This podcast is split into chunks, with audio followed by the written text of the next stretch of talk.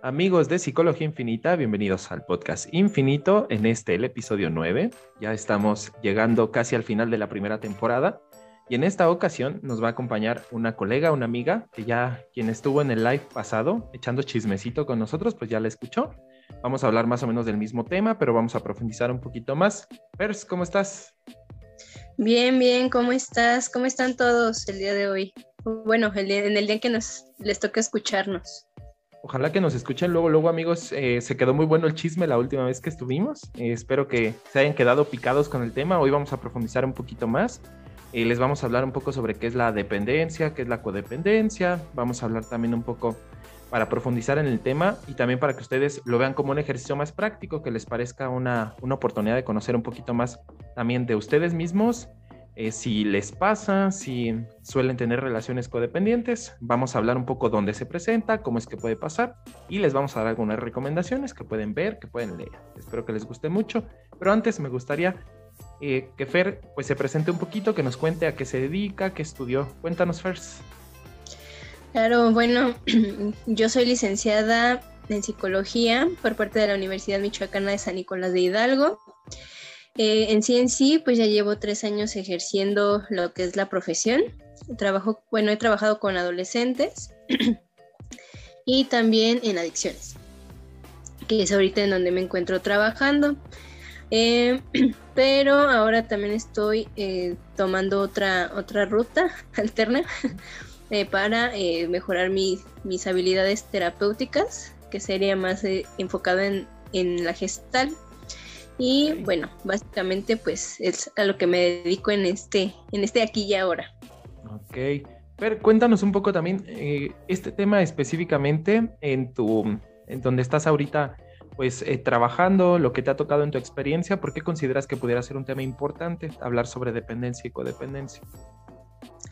Bueno, considero que es muy importante porque en la práctica profesional me ha tocado ver muchos casos en los cuales eh, pues se da mucho este tipo de relaciones codependientes o que ahora en la actualidad le llamamos tóxicas, ¿no? Uh -huh. eh, pero que tiene que ver más como con el rol que jugamos cada persona en una relación puede ser no nada más este, en la pareja, sino también en la familia, puede ser con los amigos, ¿no? O en otras situaciones de nuestra vida. Pero sí es importante identificar exactamente qué rol puede estar jugando en algún momento de mi vida para saber si realmente es algo tóxico o eh, pues realmente no es así, ¿no? Porque de repente lo solemos confundir y pues sí es importante saberlo. Ok, bien, sí, totalmente estoy de acuerdo. Eh, creo que profundizábamos un poco los que estuvieron en el live. Hablábamos sobre por qué es importante mencionar este tema y consideramos que tenemos que ampliar un poco más eh, la idea, porque sí, por supuesto, aparece en la pareja, es yo creo que la más visible, pero no significa que sea el único vínculo que puede ser codependiente o dependiente. Existen muchos vínculos que construimos a través de las necesidades y no del afecto, de las necesidades o de las carencias y no realmente de, pues lo que sentimos por el otro. O lo confundimos, que también suele pasar. Entonces espero que se queden en este episodio, les va a gustar mucho, creo que les va a servir y les va a ayudar a diferenciar un poquito entre cada una de ellas. Eh, hacemos mención esto de la parte tóxica porque pues así lo nombran ahorita, en las redes se puso de moda, no nos gusta en lo particular el término, pero pues hay que adaptarse a la chaviza, así que le vamos a decir así por, por algunas ocasiones, así que no pasa nada. Bien, entonces vamos a empezar un poco. Eh, Fer, pues no sé si gustas eh, profundizar un poquito más cómo es que podemos empezar a notar que una relación puede ser codependiente, cómo podemos saber que una persona pues puede presentar algunos signos de... Háblanos un poco de eso. Mm, claro. Fíjate que es bien interesante, ¿no? Eh, por lo regular cuando queremos investigar sobre un tema nos vamos a la definición, ¿no? ¿Sí? Pero realmente eh, creo que a veces hay que explicarlo más a, a más a profundidad eh, de que va, por ejemplo, la parte codependiente, ¿no? Y, y, aquí voy a hacer a lo mejor la diferencia entre codependencia y dependencia. la codependencia, mmm, más que nada, mmm, nosotros nos lo podemos notar cuando eh, siempre estoy buscando salvar al otro de alguna situación, ¿no? Eh, el codependiente o la persona que tiende a ser codependiente, pues es un aliado inconsciente del dependiente, ¿no? O sea, un codependiente no puede existir si no hay un dependiente emocional. Y básicamente, pues es querer ayudar a alguien que no se hace responsable de sí mismo. Pero, eh, bueno, eh, como irónicamente también el codependiente se olvida de sí mismo, ¿no? Nada más que él asume responsabilidades que no le corresponden. Eh, a diferencia, por ejemplo, del dependiente. bueno, más que nada hay que identificar eh, quizá eh, cuál sería como la historia del codependiente, ¿no? Codependiente por lo regular se forma en la infancia, cuando vive en una familia que constantemente tiene conflictos o los padres, en este caso, pues tienen dificultad para asumir su rol como su rol paternal, su rol de guía o su figura de autoridad. Entonces, lo que pasa con este niño, que, tiene toda la intención de poder eh, ayudar, ¿no? Este, a, que funcione el sistema, es decir, la, que pueda funcionar toda esta familia, eh, pues empieza a, a comportarse de maneras que puedan favorecer a la familia. Por ejemplo, en este caso, un padre alcohólico, ¿no? Em, y, lo, voy a, lo voy a ejemplificar de esta manera, que en algún momento me tocó verlo en sesión. Era un chico de seis años que veía que sus padres discutían mucho porque no tenían para comer. Sus padres, su papá desafortunadamente no podía trabajar mucho porque estaba enfermo de los pulmones y se dedicaba al campo. Entonces hubo un tiempo en el cual él recuerda que no, no podía este, no podía trabajar su papá y su mamá tenía que ir a vender este productos por catálogo y pues lo único que había a veces eran tortillas y sal. Entonces él se le quedó grabado tanto esa parte que incluso eh, pues compartiéndolo muy desde el fondo de su corazón eh, con una tristeza muy profunda, eh, pues él menciona que que se le quedó tan grabada la parte de, la comida que cuando él creció, él mencionó la parte de que cuando, cuando cumpliera 18 años iba a ir a Estados Unidos a mandarles dinero a su familia para ayudarles a tener una casa, tener una buena comida, tener vestimenta y este que prácticamente pues prosperara la familia, ¿no? Pero ¿qué pasó? Después de cierto tiempo ya le empezaba a pesar esa gran carga, esa gran responsabilidad y ese es uno de los focos rojos en los cuales nosotros nos podemos empezar a identificar como ya codependientes, ¿no? De entrada, pues no es como que eh, como que lo veamos como algo malo, ¿no? Ayudar al otro, asumir a lo mejor la responsabilidad de, en este caso, de, esta persona que tuve en consulta, pues que, por ejemplo, él tomara la responsabilidad del papá, por ejemplo, de la mamá, ¿no? Porque él mantenía también a sus hermanas.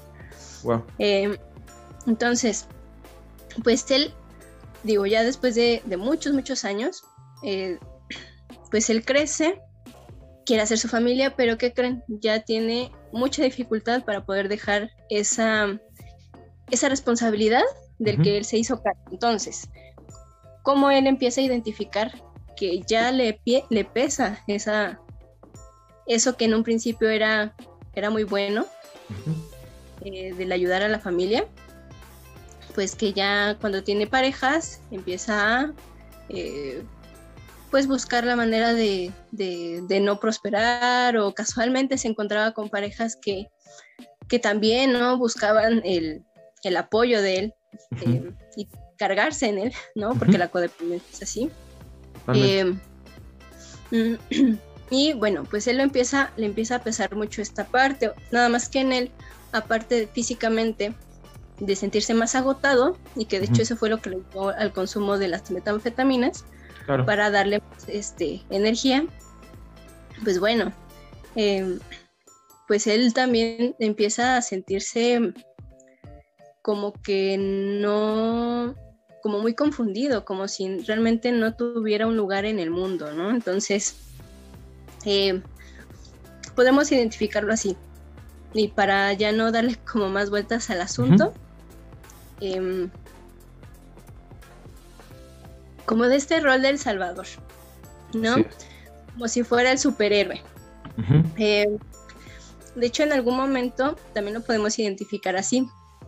Una carga emocional que tenemos, que obviamente no vemos, pero está ahí, ¿no? Es como si el dependiente se nos montara en la espalda y lo cargáramos, ¿no? A lo mejor en cinco minutos no nos pesa, a lo mejor una hora ya como que empieza a ser molesto, pero si van pasando los días, van pasando las semanas, los meses, quizá los años, pues ya pesa mucho más, ¿no? Entonces, bueno, eh, así es como podríamos a lo mejor ejemplificar un poquito más la codependencia, pero creo que hay otra cosa muy importante que, hay que ver. Cuando estamos, cuando somos niños y empezamos, por ejemplo, a ayudar a mamá o papá con esto, perdón, ando un poquito mala de la garganta. No te preocupes. Mi nombre es bebé, no, no es COVID. Este, bueno, regresando un poquito a esta parte. Eh, cuando digo yo de niño, yo voy a ayudar a mi mamá o mi papá, mm, ¿cómo, es, cómo, es la, ¿cómo son las cosas? Que la gente a nuestro alrededor no, nos empieza a reforzar este aprendizaje, ¿no? ahí es cuando se vuelve un aprendizaje. Totalmente. Eh, ¿Y cómo es? Ay, qué lindo eres, qué bien que hagas esto. Si tú no hubieras hecho esto por mí, yo no hubiera podido, ¿no? Entonces, la persona que, que, va generando este rasgo de personalidad, porque es un rasgo de personalidad ya a la larga, eh, pues bueno, eh, aprende a rescatar a los demás y tiene como ganancia secundaria el que el hacer esto lo hace una buena persona y que si deja de hacerlo, entonces es una mala persona. Y cuando se dan cuenta de esto, entonces empieza la culpa, ¿no? O sea, a recriminarse por qué permitieron tantas cosas, a enojarse incluso con las personas que, que a lo mejor no, no ocuparon su, su lugar de manera como debía de ser, ¿no? Y realmente esto es muy desde su perspectiva, porque claramente eh, vamos a ser muy honestos, eh, nuestros padres o todos estos adultos que estuvieron cuando, cuando eh, bueno, estos niños pues eran infantes, pues hicieron lo mejor que pudieron, ¿no? Obviamente no nos justificamos, pero se comprende, se hizo lo mejor que se pudo en ese momento. y claro, este niño o, o, ya este adulto que tenga estos rasgos codependientes, eh, pues también hizo lo mejor que pudo, ¿no? Con esto que aprendió desde chico. Pero bueno, la primera parte pues sería eso, darme cuenta, pero sin reproches o culpa. Y empezar a soltar responsabilidades que no me corresponden. Esa sería una muy buena pregunta. Comenzar a preguntarme, ¿qué sí me corresponde y qué no me corresponde? ¿No? Claro. Creo que esa sería una, una buena forma de empezar a identificarlo en cada uno de nosotros. Ok, algo que es importante mencionar eh, de lo que menciona la psicóloga Fer es que uno de los vínculos que nosotros vamos eh, reforzando y que van reforzando nuestro comportamiento tiene que ver con nuestra cultura, nuestra sociedad, pero por supuesto con la familia. La familia en muchas ocasiones es nuestro primer estímulo para recibir la manera en que tenemos que interpretar el mundo y por ende la forma en la que vamos a darle sentido a la relación con otros seres humanos. Ahora pensemos que nuestros padres muy probablemente en las relaciones que nosotros hemos construido son codependientes. Por ende, la relación que ellos nos enseñan como funcional es codependiente. Y por ello, la manera en que nos vinculamos y vamos eh, realizando una construcción de la búsqueda de pareja, si es que así le podemos llamar, es a través de esa necesidad, es decir, que el otro me necesite o de quien depender para mantenerme estable. Pensémoslo así, si ya dijimos que la codependencia sería esa tendencia a la búsqueda de relaciones donde me pueda preocupar por el otro, donde me tenga que ocupar del otro, incluyendo en todos aquellos aspectos y momentos donde el otro no lo pida, ahora pensemos que en la parte dependiente vamos a eh, tener una tendencia a la búsqueda de vínculos en los cuales yo me pueda adherir. ¿Adherir a qué? A permanecer oculto a través de las decisiones, pensamientos, ideas del otro hacia mí o del otro sobre la relación y eso me omite, pero al omitirme también me quita responsabilidad. Parte de la dependencia emocional nace de esta falta de capacidad para o, percibirnos como faltos de capacidad para tomar decisiones y para permanecer en relaciones donde yo también pueda adquirir cierta responsabilidad. Esto ocurre cuando los vínculos con nuestros padres muy probablemente también no fueron los, los más adecuados y lo decimos así por lo siguiente. Algo que tendríamos que cuestionarnos el día de hoy si nuestros padres, antes de formar su relación, una, fueron a terapia. Porque eso permite identificar muchas veces los patrones que ya traemos.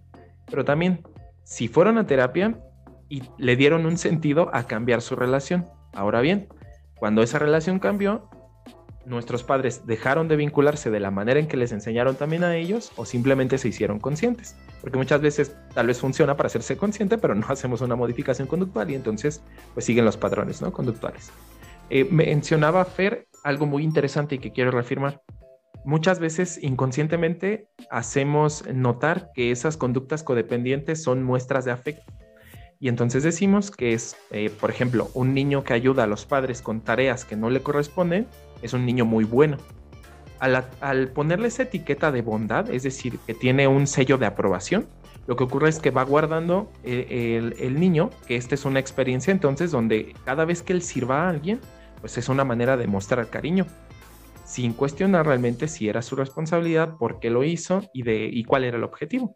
Y entonces, han escuchado estas personas que a lo mejor lo dicen de manera, eh, de verdad, con el mejor, la mejor intención y el mejor sentido, ¿no? Pero que mencionan que sienten más satisfacción para, por hacer por otros que por ellos. Esa es una, una, idea muy fuerte, ¿no? Y le estamos mandando un mensaje bien duro a nuestra mente, estamos diciendo que es mucho más satisfactorio satisfacer a los demás que satisfacernos nosotros, ¿no? Cuando creo que sería importante empezar a buscar relaciones donde sea equilibrado, donde ambas cosas puedan ocurrir. No nos podemos ir a tendencias de un lado u otro, no, no vamos a polarizar la idea, pero sí es importante empezar a cuestionar, porque de ahí nace mucha de la dependencia y codependencia actualmente, ¿no? Como decía eh, la psicóloga Fer, las relaciones codependientes eh, surgen de una relación entre un codependiente y pues un dependiente, ¿no? Porque obviamente necesito a alguien a quien satisfacer y pues ese, ese alguien a quien satisfacer necesita pues alguien que lo satisfaga. Entonces, de ahí se eh, comienzan muchas de las vinculaciones. Aquí me gustaría como profundizar un poquito más, que nos cuentes, eh, Fer, un poco sobre esta codependencia, cómo se podría observar eh, en la pareja, cómo se podría observar en la familia y cómo se podría observar en algunos otros ámbitos que tú consideres importantes. Claro. Fíjate que en la pareja es bien, bien, bien fácil este, identificarlo. Bueno, aparentemente no, ¿eh? Aparentemente. Pero si uno se pone ya realmente como a, a indagar, este, sí empiezan a salir este tipo de, de como de relaciones, ¿no? Es que tanto el rol del dependiente como del codependiente, eh, pues hacen una relación en sí. por ejemplo, eh, se me viene mucho a la mente cada vez que, que hablo de esto, de estas películas de Hollywood, eh, desconozco si actualmente lo siguen haciendo, pero antes era muy frecuente verlo en películas de adolescentes en donde la chica se enamoraba del guapo, que era bien problemático, ¿no? Del rebelde, del chico malo. ¿no? Entonces, eh, el codependiente justamente va a buscar eso, gente que necesite de él o de ella. Eh, porque, pues, como dice, como dice Gabo, ¿no? Este, bueno, es que necesito como que, necesito yo como codependiente que eh, me puedan, me puedan necesitar, me puedan, este, me puedan reconocer de esta manera y es una forma de afecto para mí, ¿no? Em, y si no lo hago, entonces a lo mejor empiezo a entrar en frustración, ¿no? Algo a lo mejor estoy haciendo mal. Y es que aparte, eh, el codependiente asume las culpas, ¿no? que le corresponden al dependiente. Totalmente. Creo que también un claro ejemplo es cuando una pareja, en una pareja hay una persona que consume sustancias, ¿no? Aquí también podemos hablar de, la familia, estas mamás que suelen como justificar los malos comportamientos de sus hijos. Y no nada más en adicciones, ¿eh? Fíjate que también he escuchado casos en los cuales hay niños que, por ejemplo, empiezan a robar desde niños o a hurtar cosas.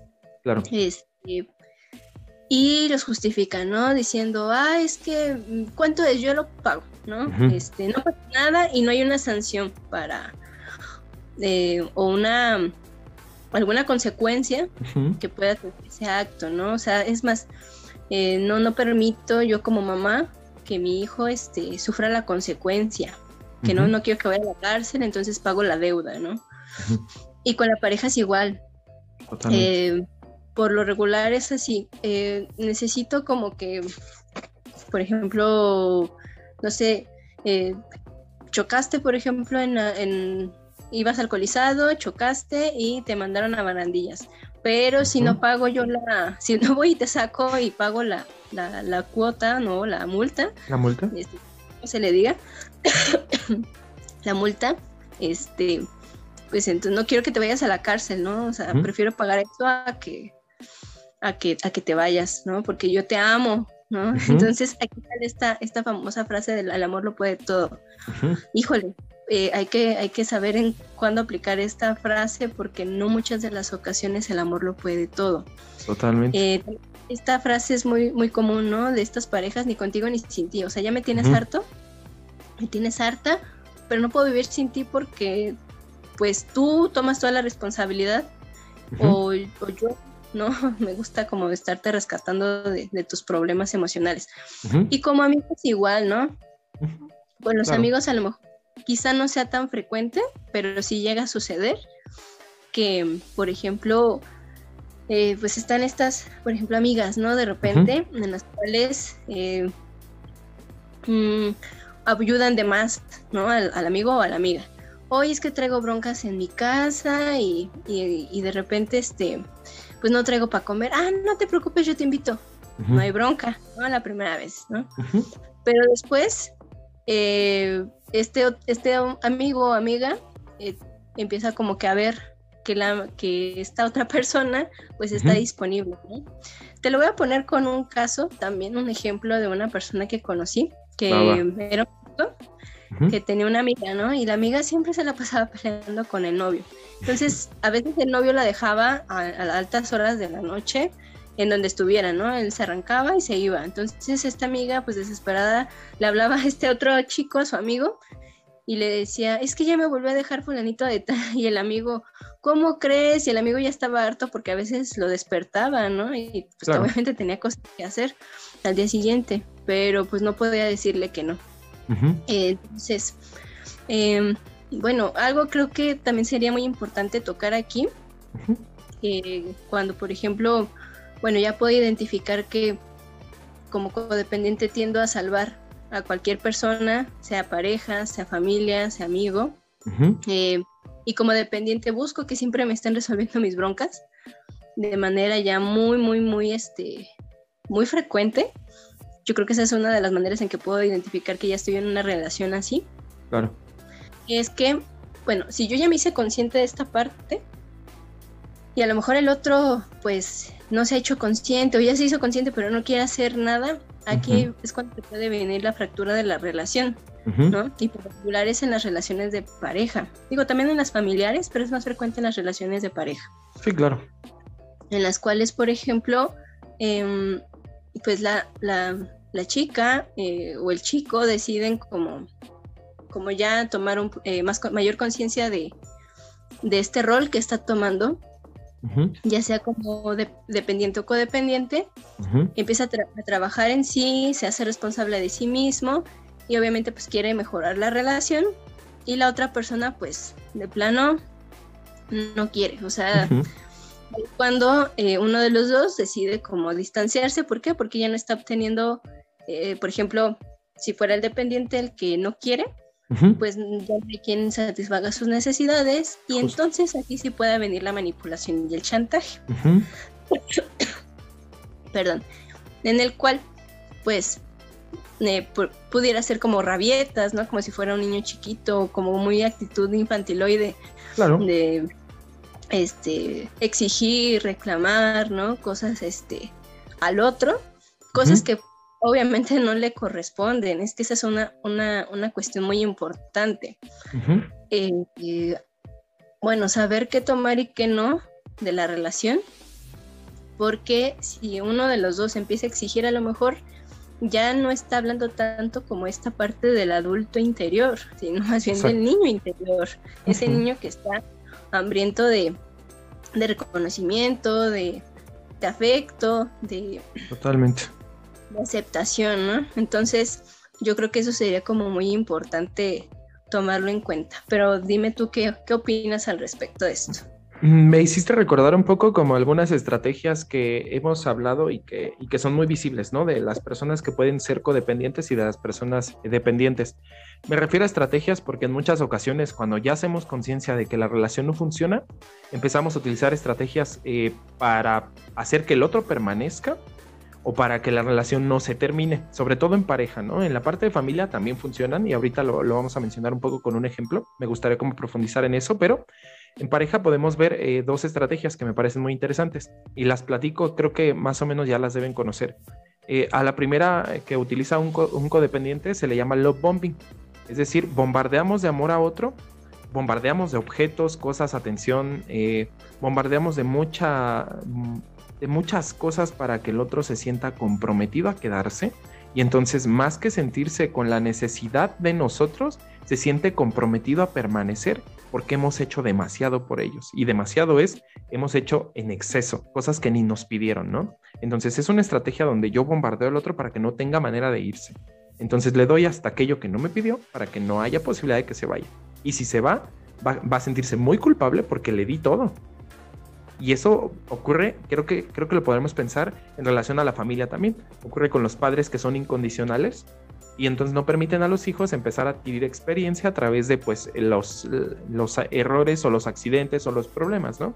Que también nos enseñan un poco a, a, empezar a gestionar nuestras propias emociones, a utilizar las herramientas ya sea conductuales o, familiares que hemos aprendido y, y, ejecutar y ver cuáles sirven y cuáles no.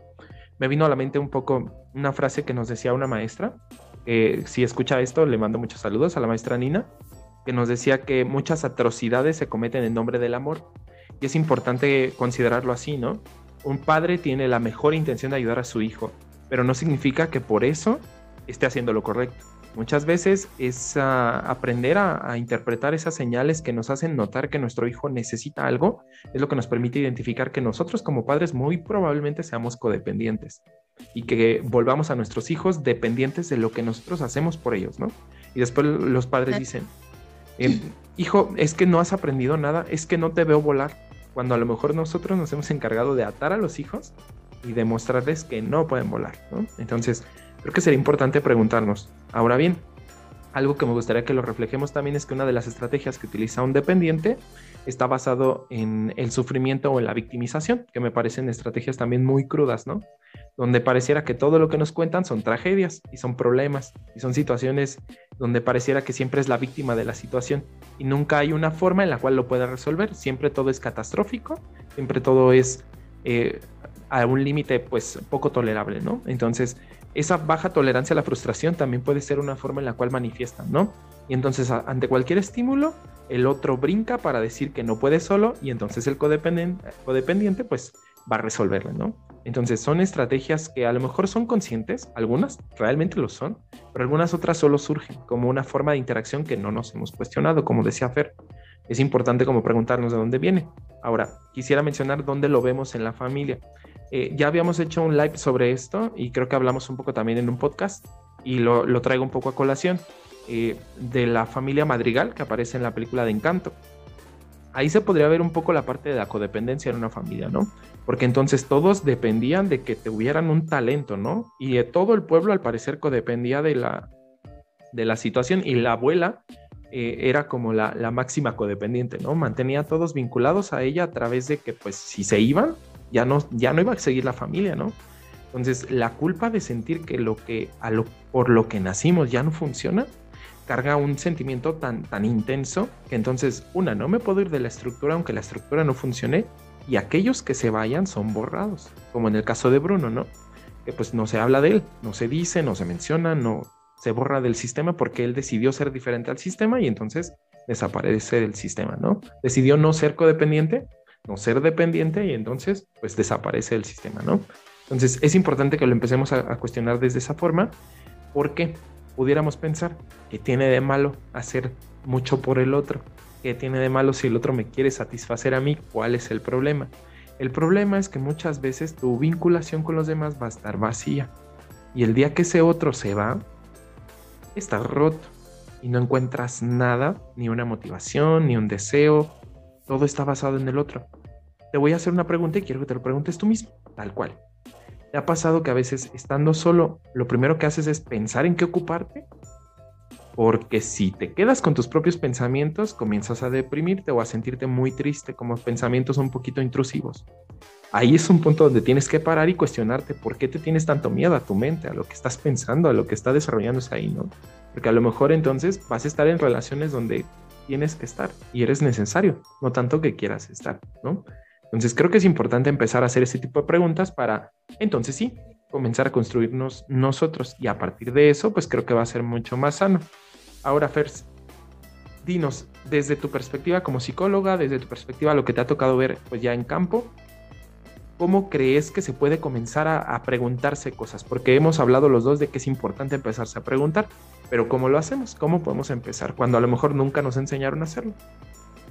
Claro, perdón.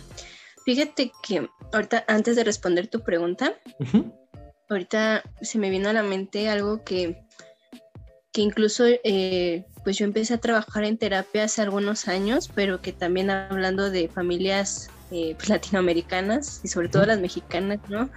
Eh, comúnmente también lo escuchamos como familias muégano, en los cuales no se permite un crecimiento de cada uno de los integrantes y me acuerdo perfectamente que mi terapeuta en ese momento eh, me decía mm, que salir de una familia así, digo, obviamente, o sea, claro que ellos lo hacían desde el amor, ¿no? Que, que, nos teníamos este, entre todos.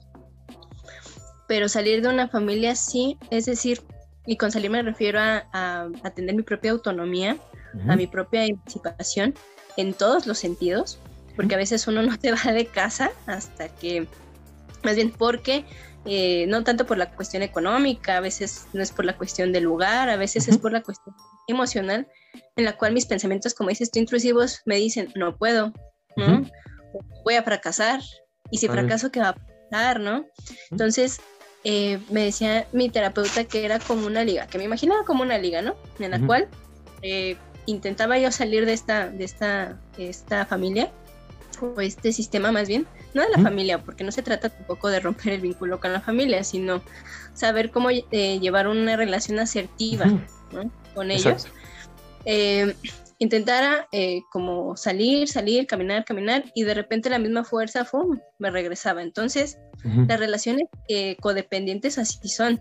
me van a hacer sentir culpa, como dices tú, ¿no? O sea, te bombardeo de amor, te bombardeo de un buen de cosas para sentir que que realmente eh, pues no puedes, ¿no? Estar sin mí, que si te vas, a veces estas son, son estas eh, creencias o dichos o no dichos, ¿no? Que tenemos a veces como familias.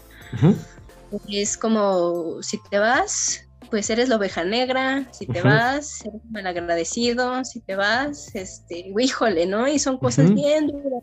Entonces, centrándonos nuevamente ya en la parte de tu pregunta y la parte personal, es eh, pues hacer conciencia de que tenemos que ser fuertes, ¿no? En esta parte, de que, de que si ya lo empiezo a cachar y me empiezo a hacer estas preguntas de qué rol estoy jugando yo en cada una de mis relaciones, ¿no? Es decir, a ver, ¿cómo estoy yo como con mi pareja, si es que tengo pareja, ¿no? Si tengo hijos, ¿cómo soy yo como mamá? ¿no? Eh, si estoy con mis papás, ¿cómo, es, cómo es mi relación con mis papás, cómo soy yo, ¿no? Como hija. O sea, en cada uno de mis roles, hija, mamá, este, esposa, novia, eh, incluso como eh, trabajador, ¿no? En lo que sea que, que, cada uno de nosotros nos empleemos, este, preguntarnos, ¿no? O sea, si lo que estoy dando siento que realmente es algo que me hace sentir satisfecho o si siento que estoy dando de más. O prefiero no, hacerme responsable de las cosas. Eh, ¿qué, tan cómodo, no? Pues también esa, es otra pregunta. ¿Qué tan cómodo me siento yo tomando, tomando riesgos? ¿Qué tanto, eh, ¿Qué tanto yo como persona eh, he cumplido cada uno de mis sueños y mis metas? Si no he cumplido algunos, porque ha sido? Este, y bueno, eh, también creo que otra pregunta muy importante sería, cuántas veces al día eh, realmente me siento satisfecho con lo que hago para mí. Y algo que también he visto mucho ya en la práctica es qué tanto me pesa lo que dice el otro, más que lo que pesa lo que, lo que yo hago, ¿no? Porque esa es otra cosa. Pues yo puedo, yo puedo tomar mis decisiones, ¿no? Si ya sí tenga más rasgos codependientes o dependientes. Por ejemplo, quiero este trabajo y de repente, pero es que no tiene prestaciones o pero es que no es lo que, lo que te va a dar este, un mejor futuro, ¿no? Y empieza la culpa, ¿no? Entonces, también podría ser otra pregunta. ¿Qué tan seguido me siento culpable cuando le comento a los demás las decisiones que quiero tomar en, de mi vida, ¿no? Los riesgos. Y que a final de cuentas, mm, sí me gustaría como que regalarles esta parte, ¿no? A final de cuentas, quizá busquemos mucho el reconocimiento afuera, pero habría que preguntarnos qué tantas veces al día yo me reconozco y me acepto lo que necesito, ¿no? De mi vida, en lo profesional, en lo emocional, eh, en la cuestión de académica, laboral, etcétera, etcétera. Entonces, estas preguntas serían más así como muy sencillas, ¿no? ¿Cómo estoy yo en este momento?